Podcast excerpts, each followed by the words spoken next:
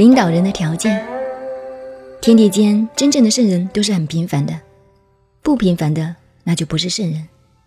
以不平凡显示他是圣人的，他不是圣人。因此，下面又讲到了做领导人要具备的条件。大家要知道，《易经》是帝王之学，领导之学。以中国文化传统来说，古代的明君必须深明此道，都要懂这个学问。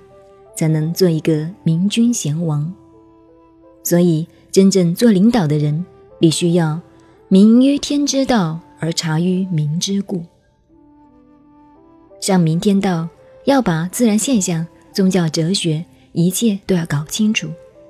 因为懂得天道，就懂得了宇宙之道，然后才可为君，才可以领导万民。不过，这个天。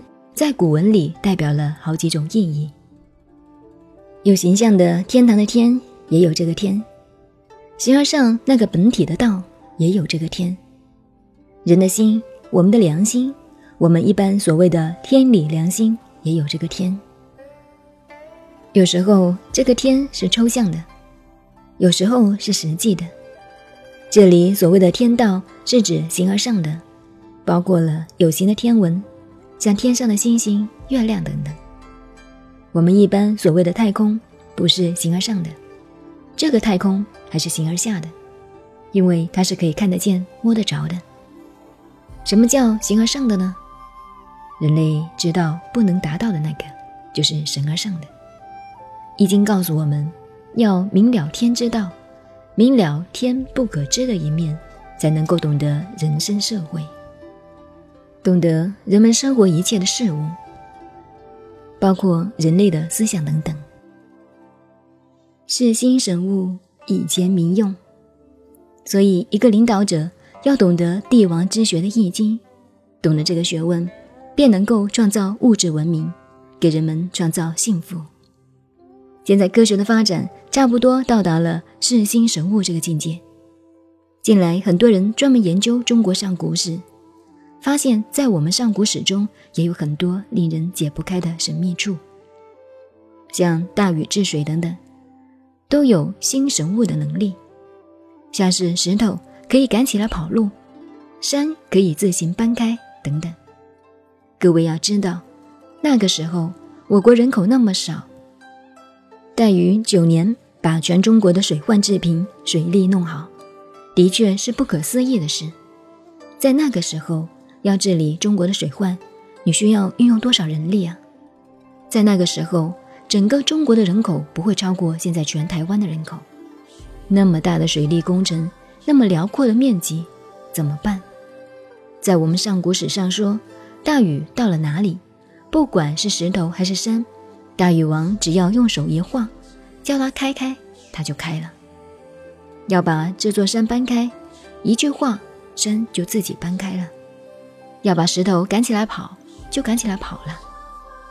关于这些神话多得很，这就是是新神物。新神物干什么？神物是利人的，贡献社会的，这是人们的福利。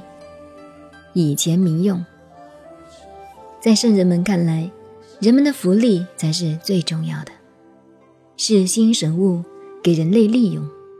所以，得道圣人了解了这个学问，达到了心神物以前民用这个境界。以后以身便退藏于密，寂然不动。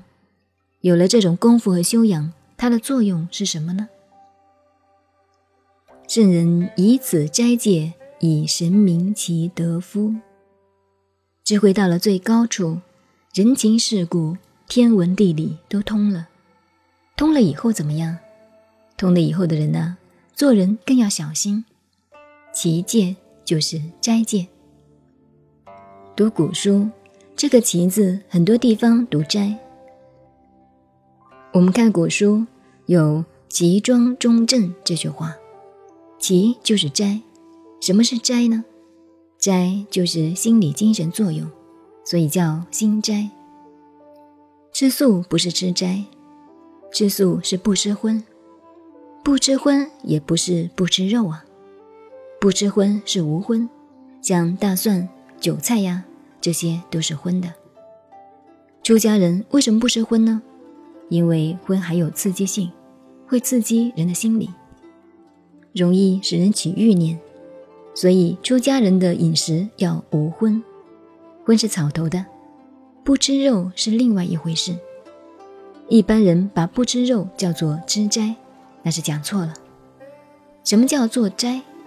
斋就是心灵的一种境界，无私也，无为也，寂然不动，这个境界就是斋。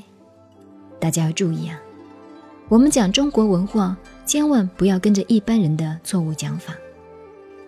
戒呢，真正到了以身退藏于密，内外改变了。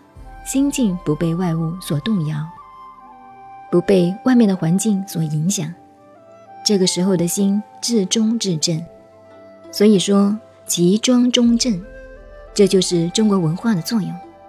四个字包括了一切宗教祷告在内了，是不落形式的。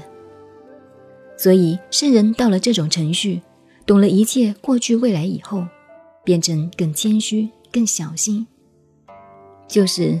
极戒以神明其德夫，自己越是斋权的清净，神通越大，自己本身也越是达到神明的境界，明白了天下一切事物。这个样子，你的德业便更进步，你对人类的贡献也便更伟大了。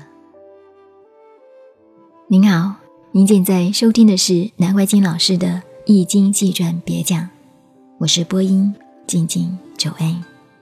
微信公众号 FM 幺八八四八，谢谢您的收听，再见。